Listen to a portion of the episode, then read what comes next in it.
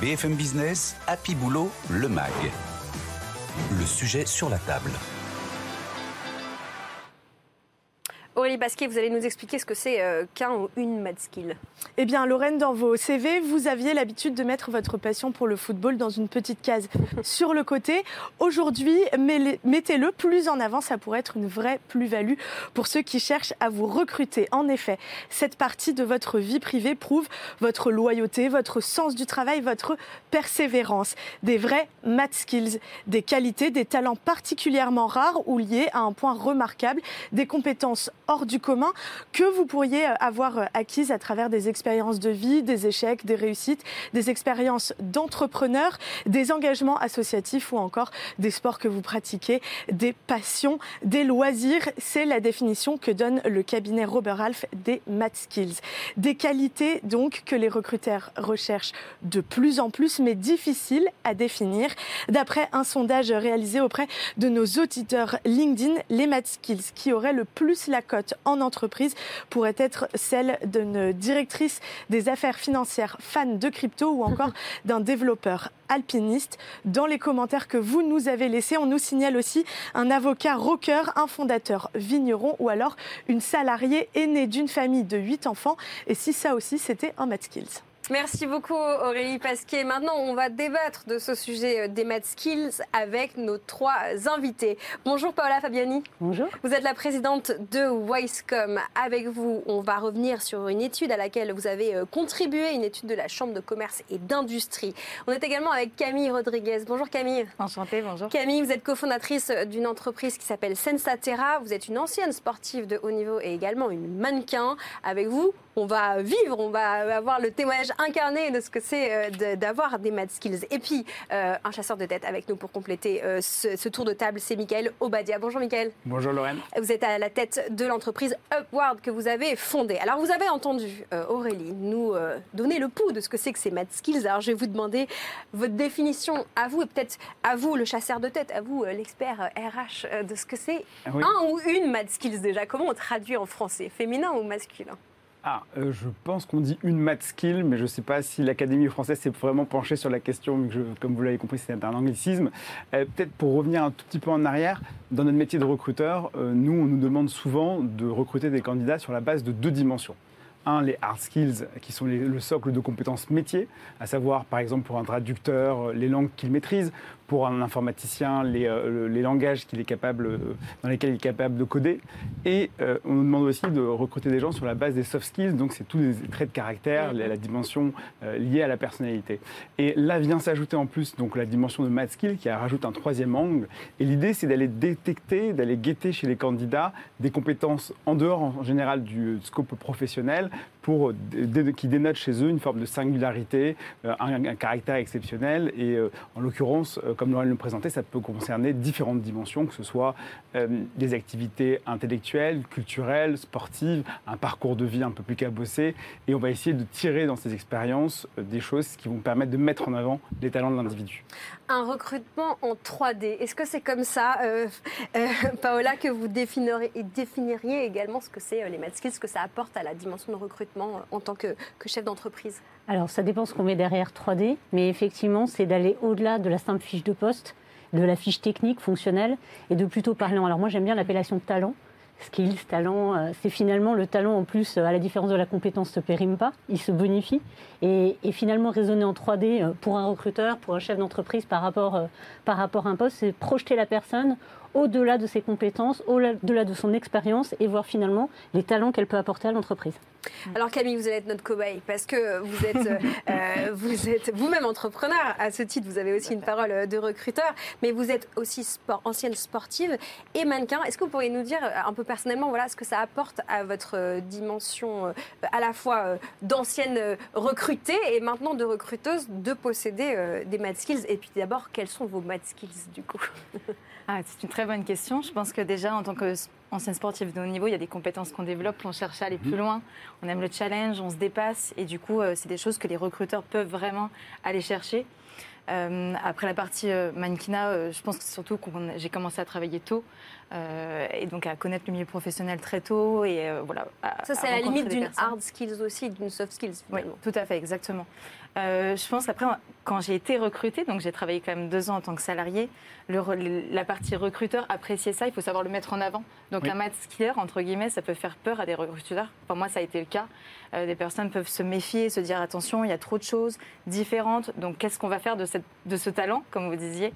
Euh, par contre, quand on sait le mettre en avant, que ce soit dans le CV, mais lors de l'entretien, c'est des choses qui peuvent euh, nous permettre d'exceller et du, du coup du sortir du lot, je dirais. En tout cas, ça a été euh, moi mon feedback en entretien. Et après, en tant que recruteur, je m'en sers beaucoup aujourd'hui. Je ne cherche pas que des personnes qui, qui ont des math skills. Je regarde d'abord les soft skills, un petit peu les hard skills et les compétences. Mais les math skills, c'est vrai que quand les personnes en ont, bah, je vais les valoriser. Je vais me dire, bah, tiens, cette personne, elle, va- elle peut m'apporter ça et je peux lui apporter ça. Et du coup, euh, qu'est-ce qu'on peut faire ensemble? Euh, Et puis après, on voit. À vous entendre, euh, j'ai le sentiment que le secteur RH, pour parler un petit peu largement, est un peu en, en train d'opérer une mue et d'étendre euh, la notion de compétence à des choses peut-être plus larges, au-delà de ce Mm. qu'on considérait avant co- comme une compétence.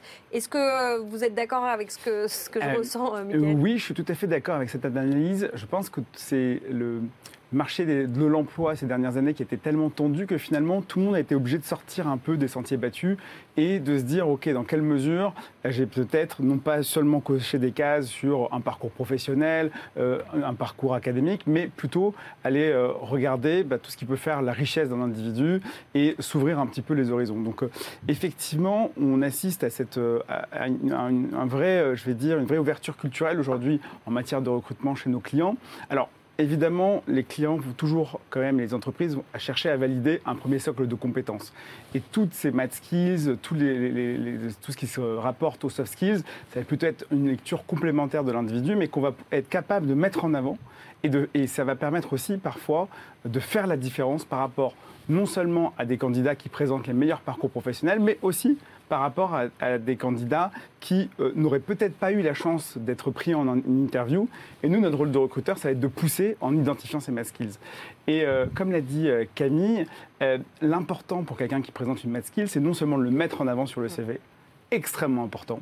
Nous, on constate qu'il y a à peu près 50% des gens qui ont des math skills qui en parlent spontanément et qui le mettent réellement en avant sur un CV. Mettre réellement en avant sur un CV, c'est parler de ses accomplissements. C'est pas seulement mettre football quand on a été champion euh, de France de football euh, en académique. Euh, voilà, donc c'est vraiment essayer de- de- de- de- d'expliquer en quelle- dans quelle mesure on a eu l'occasion de performer dans une discipline. Et après, c'est comme elle disait, c'est savoir en parler qui fait la différence. C'est-à-dire qu'aujourd'hui, il y a une vraie chance sur le marché du recrutement. C'est qu'auparavant, euh, les loisirs et les centres d'intérêt étaient un peu codifiés. Pour bien passer en entretien, il fallait dire qu'on faisait euh, du golf, de la voile, euh, bon, qu'on faisait du bénévolat. Jogging et par exemple euh, Les- alpinisme, c'est assez tendance aussi. Oui, voilà, il y a- il y, a toujours des effets de mode, mais si vous voulez, on avait l'impression que via les loisirs, il fallait euh, faire chic, faire élégant, euh, montrer une forme euh, voilà, d'élection presque quasiment dans le choix de ses centres d'intérêt. Aujourd'hui, ce critère a complètement explosé. C'est-à-dire qu'on peut s'assumer tel qu'on est, et ce mouvement justement et ce concept de math skills a permis à chacun de s'assumer, et, euh, et, euh, et donc résultat, on sent beaucoup plus d'ouverture, et, euh, et l'important, c'est pas tant la discipline dans laquelle euh, on est compétent, mais plus de savoir expliquer, et de savoir parler et transmettre des émotions. Parce que c'est vraiment ça l'avantage quand on a une math skill, c'est d'être capable de capitaliser sur son ori- originalité, ses émotions. Et pour, pour rebondir, alors je vais m'opposer à vous pour le coup sur la partie vraiment recrutement. Euh, moi aujourd'hui, en tant que recruteur dans ma société Sensatera, on cherche des profils assez atypiques ou en tout cas qui ont envie euh, d'être assez entrepreneurs et du coup de créer quelque chose avec nous, parce qu'on est quand même une jeune société de 3 ans. Et euh, je ne vais pas regarder la partie hard skills. Donc j'ai recruté des personnes qui étaient euh, marathoniens, qui sont euh, extrêmement euh, forts en culture, etc. euh, et qui n'ont rien à voir avec leur domaine aujourd'hui de, de- de travail, entre guillemets, mais ils performent, ils excellent dans ce qu'ils font, alors qu'ils ne savaient pas du tout ce qu'ils allaient faire avant. Donc ils n'avaient jamais fait, par exemple, de support client, de commercial. Aujourd'hui, Oui. c'est les meilleurs dans leur domaine parce qu'ils ont su l'apprendre. Et ça, c'est vraiment euh, c'est top. Paola Ouais, je pense qu'il y, a- il y a deux phénomènes pour rebondir sur ce que vous disiez tous les deux. Le premier phénomène aussi qui accélère, c'est que les compétences se périment beaucoup plus vite qu'avant. C'est-à-dire que historiquement, dans les années 80-90, on disait des 10, 20 ans de, de- pour les compétences. Maintenant, on dit 8 à 12 mois. Donc effectivement, ça transforme le marché d'une part. Ça ouvre aussi le potentiel. Les entreprises, nous, entrepreneurs, on a besoin de s'adapter très vite. Et puis un autre phénomène aussi, c'est l'attractivité des talents. On a vu qu'il y a des, certains secteurs, alors moi par exemple chez Wisecom, centre d'appel, dans Paris, on a travaillé l'attractivité des talents pour faire venir des gens à un métier qui n'est pas du tout forcément valorisé, bien vu. Souvent, on a une image et on a voulu transformer ce métier pour justement montrer que ces personnes pouvaient être intéressées. Et pour ça, on va chercher quoi? On ne va pas chercher des personnes qui ont une expérience en centre d'appel. C'est pas forcément le point principal. Ce qui va nous intéresser, c'est le talent relationnel, c'est le talent émotionnel, c'est un parcours dans le sport, c'est un parcours dans le théâtre, par exemple, parce que souvent on, on peut être assimilé dans ça. C'est vraiment tous ces talents-là qui vont mettre en avant. Je pense que le deuxième point aussi, je, je vais rajouter par rapport à, à la perception côté employeur, c'est aussi, et, et comme le disait très justement euh, Camille, c'est un peu de repenser nos modes de recrutement. On a un peu tendance, et c'est un, peu le cas de, de l'étude qui a été faite par la, par la CCI autour des profils atypiques, c'est qu'on voit qu'il y a une transformation des entreprises, si elles veulent attirer ces talents, parce qu'on a parlé de la fam- des fameux métiers en tension, etc., si elles veulent les attirer, il faut repenser son recrutement, repenser sa façon de communiquer, de formuler son annonce, peut-être ne plus par- parler uniquement de la fiche de poste, mais du bénéfice pour le candidat, peut-être finalement changer le mindset du recruteur, voire même de l'entrepreneur, pour lancer, en fait, finalement, impulser cette gouvernance qui est peut-être un peu différente. Sur changer euh, le processus de recrutement, je partage avec vous un témoignage de Johan qui m'a écrit sur LinkedIn. Il est euh, responsable recrutement, il est basé euh, en Aquitaine et, il m'écrit concernant les math skills lors de mes échanges avec les candidats, je vais chercher le talent caché derrière l'expérience souvent anodine d'un parcours, mais qui peut en dire long sur une personnalité. Je creuse aussi les trous dans les CV, car un trou dans un CV, c'est bien souvent une expérience vécue. Vous laissiez des trous dans votre CV, Camille? Alors non, moi j'ai toujours... non, parce que tout simplement j'étais fière de ce que je faisais, que ce soit j'ai fait le tour du monde, j'ai créé ma première société à 20 ans euh, dans le monde de la nuit, c'est assez atypique et ça c'est quelque chose dont j'étais fière, donc je mettais en avant.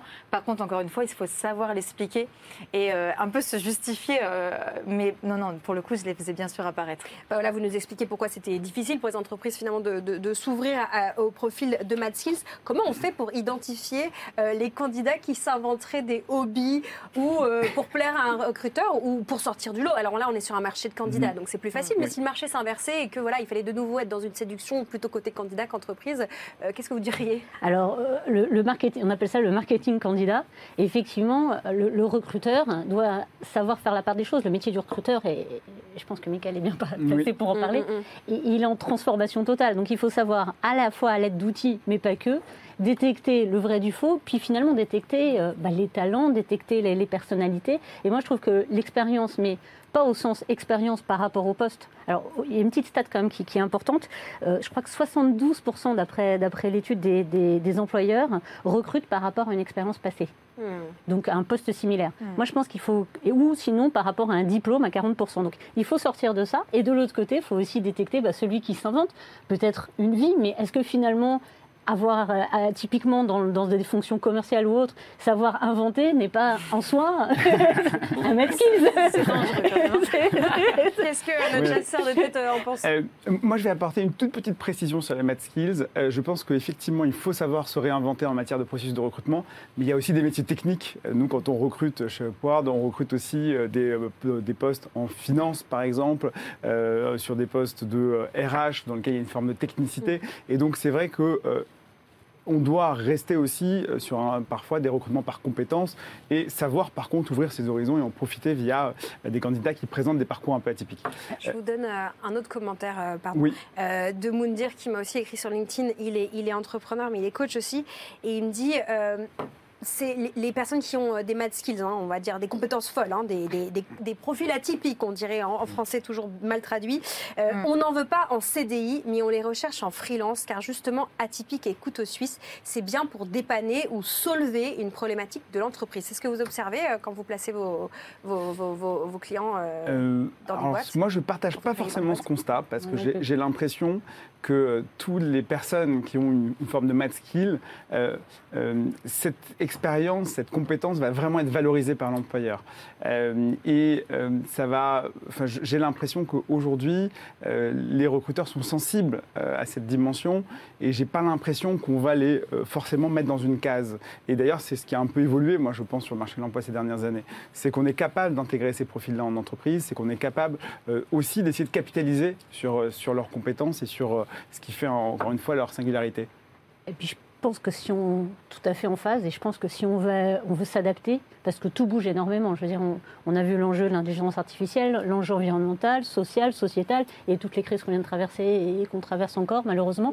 Euh, concrètement, je pense que le propre d'un entrepreneur et d'une entreprise, c'est de s'adapter. Et on a besoin de personnes adaptables pour ça. Donc, si on reste trop dans ces cases, finalement, on ne va pas avoir cette source d'innovation. Donc, il faut un mix. En fait, moi, je prends de la complémentarité. C'est-à-dire qu'il ne faut pas uniquement que des math skills ou des profils atypiques, mais il faut une complémentarité dans l'ensemble dans l'entreprise pour qu'elles innovent et, et qu'elles travaillent ensemble. Un nouveau logiciel de pensée? Pour rebondir sur le commentaire, je ne suis pas d'accord euh. Camille, vous êtes d'accord avec Mais, non, non, mais euh, c'est vrai que par exemple, en tant que salarié, je pense que euh, je, je pense qu'au contraire, ils appréciaient le côté alors, atypique, c'est pas forcément le mot, mais le côté coteau suisse, euh, Mhm. aller plus loin, sortir un petit peu du cadre. Donc euh, non, je pense que c'était plutôt des bons retours. Et aujourd'hui, à l'inverse, moi qui ai du coup ma start-up, on a lancé un département B2B donc il y a un an dans le café. Et aujourd'hui, moi je cherche et je le mets dans mes annonces par exemple, je recrute en CDI un business développeur et je mets entre parenthèses intrapreneur. Parce que c'est important pour moi qu'il va que la personne m'accompagne sur cette création, qu'il dépasse, qu'il aille plus loin, qu'il crée des choses. Et du coup, quelqu'un qui est vraiment euh, juste salarié va pas me suffire. Donc euh, moi, j'indique un profil intrapreneur. Il faut euh, qu'on conclue euh, ce, ce débat qui mériterait beaucoup plus de temps, mais j'aimerais vous demander du coup euh, peut-être le le profil le plus atypique que vous avez croisé euh, dans votre vie euh, de recruteur ou d'entrepreneur. Euh, Paola, peut-être pour démarrer. J'ai deux profils. Le premier, c'est ma DRH, c'est une de nos premières, ma première salariée, qui maintenant gère 200 salariés. Euh, elle n'a jamais fait d'études DRH. Par contre, elle a mis au monde trois enfants, elle a élevé trois enfants dans la société et elle est incroyable dans sa gestion des RH. Et je trouve que c'est un très bon exemple parce que voilà. Le deuxième, rapidement, j'ai une téléconseillère qui est agricultrice et qui, en fait, euh, en complément, euh, parce que les horaires d'agriculteurs le permettent, euh, travaille pour nous en service client. Elle s'éclate en service client et elle le dit elle-même, elle l'a témoigné. Et elle a découvert finalement un vrai talent de communication et autres. Et je trouve que voilà, c'est- aussi ça pour moi le profil atypique. On la salue. Chez vous, Michael, de votre point de vue Oui, euh, alors moi j'ai vu beaucoup de candidats, hein, parce qu'on fait à peu près 400 recrutements par an chez Upward et on rencontre 5000 candidats chaque année. Euh, moi, un souvenir qui m'a particulièrement marqué, c'est que j'arrivais une fois en entretien et je voyais euh, un candidat qui m'attendait en train de lire. Et euh, dès que je suis arrivé, il a commencé à ranger euh, l'ouvrage qu'il était en train de feuilleter. Et, j'ai remarqué que l'ouvrage avait l'air un peu spécifique et je lui demande, mais alors qu'est-ce que vous faites? Euh, C'est quoi, quoi ce que vous êtes en train de lire? Et il me dit, ah, bah, c'est euh, un ouvrage de poésie russe. Et alors j'avais vu effectivement que sur son CV, il mettait qu'il avait été amateur de littérature russe. Et là, il ouvre l'ouvrage qui était écrit en russe et il lisait euh, un livre de recueil de, poèmes en russe. Et je lui dis, mais vous avez étudié le russe à l'école? Il fait, ah non, pas du tout, mais j'aime bien les langues en général, etc. Et, je me suis rendu compte euh, en, croisant cette personne qu'elle avait des capacités d'apprentissage hors normes. Et évidemment, j'en ai parlé à des clients qui recherchaient des gens euh, qui avaient vraiment des, facultés intellectuelles supérieures sur le marché. Et grâce à ça, j'ai pu le mettre en relation avec euh, son futur employeur, alors qu'il n'y avait pas forcément un parcours qui le prédestinait à ce type de- d'emploi. Mais quand même un peu un profil euh, HPI. Camille, le mot Oui. de la fin. Et je salue mon équipe au passage parce que toute mon équipe est remplie de maths skillers, je dirais. Euh, non, j'ai une, une, une personne de 60 ans qui a fait plus de 5 marathons et qui a changé plus de 10 fois d'emploi et qui aujourd'hui est euh, commerciale et excelle dedans. Et une autre personne qui est hist- ancien historien, qui parle quatre langues et qui gère mon service client également et, euh, et qui excelle également. Donc euh, voilà pour les profils atypiques. Voilà, on espère ne pas pousser euh, trop loin le, le- le champ traditionnel des compétences attendues en entreprise, mais c'était un débat très intéressant. Merci beaucoup à tous les trois. Merci, à vous, Paola Fabiani, présidente de Wisecom, aussi élue à la CCI de la région Île-de-France. hein. je vous renvoie à cette étude, euh, à cette étude de la CCI. Et si vous recrutiez un profil atypique, merci beaucoup Camille Rodriguez, euh, cofondatrice de Sensatera et puis ancienne sportive et mannequin. Et puis merci à vous, euh, Michael Obadia, chasseur de tête et fondateur de Ward. C'est la fin de cette émission. Merci à toute l'équipe euh, pour sa préparation. C'est ma dernière pour de longues semaines. Je vous confie aux mains de Erwan Maurice et d'Aurélie Pasquier et toute l'équipe. Continuez à parler de vie bureau, à parler de Happy Boulot et puis continuez à consulter nos contenus en podcast ou en replay et puis aussi bien sûr en direct sur le site et l'application BFM Business. À très vite.